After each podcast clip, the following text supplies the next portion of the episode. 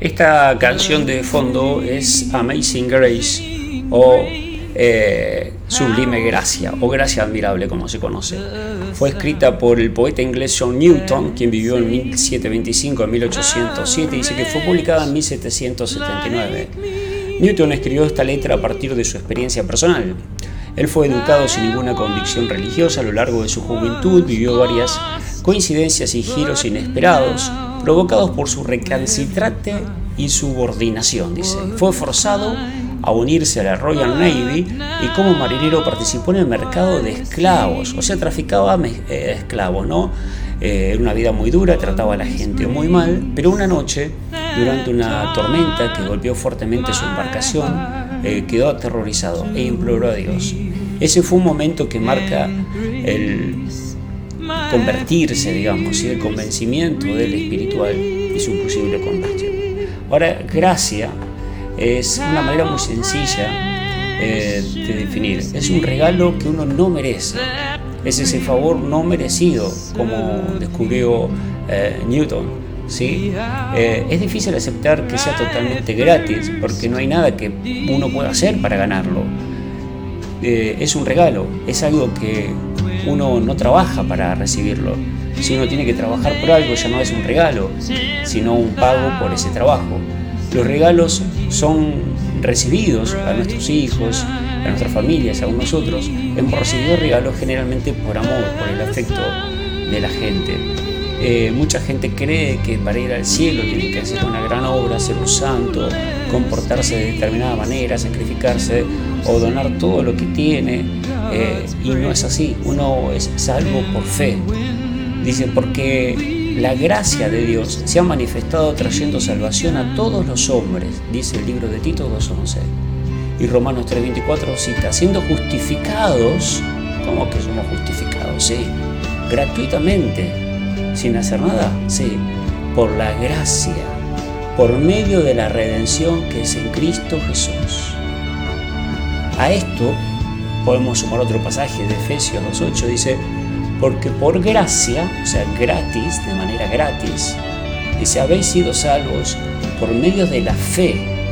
Y esto no de vosotros, sino que es un regalo, un don de Dios.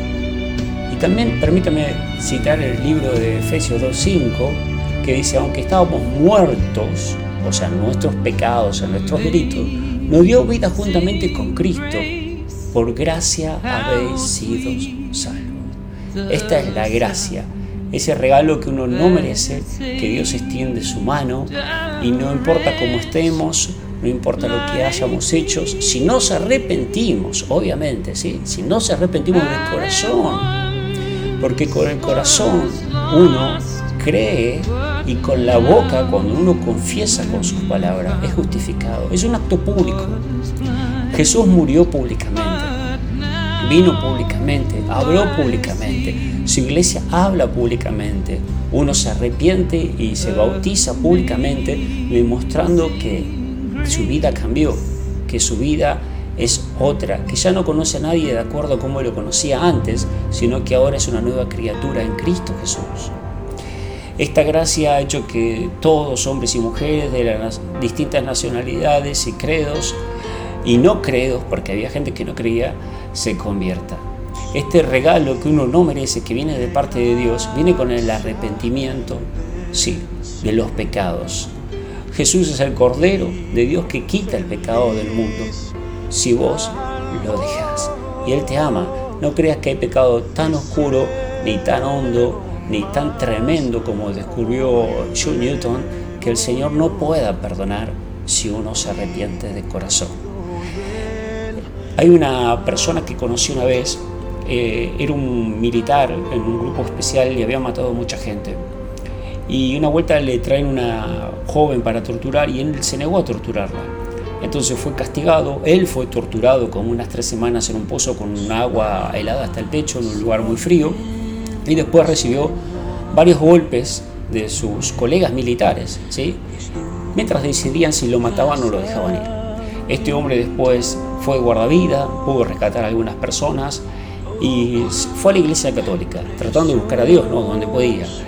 Eh, y todos los días lamentaba y dice, no hay día que no se arrepienta de todo lo malo que él había hecho.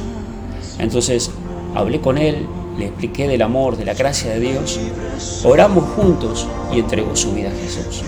Yo mismo mi vida, como lo cuento en el libro La vida y la muerte, eh, fue muy dura. Viví en una familia disfuncional, fui muy rebelde, desobediente, hice muchas cosas mal, mal. Y me arrepentí un día por la gracia y la misericordia de Jesús. Y esa gracia, esa misericordia, quiere tocar tu vida si lo dejas.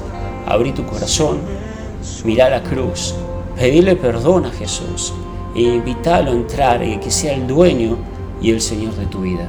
Que Dios te bendiga.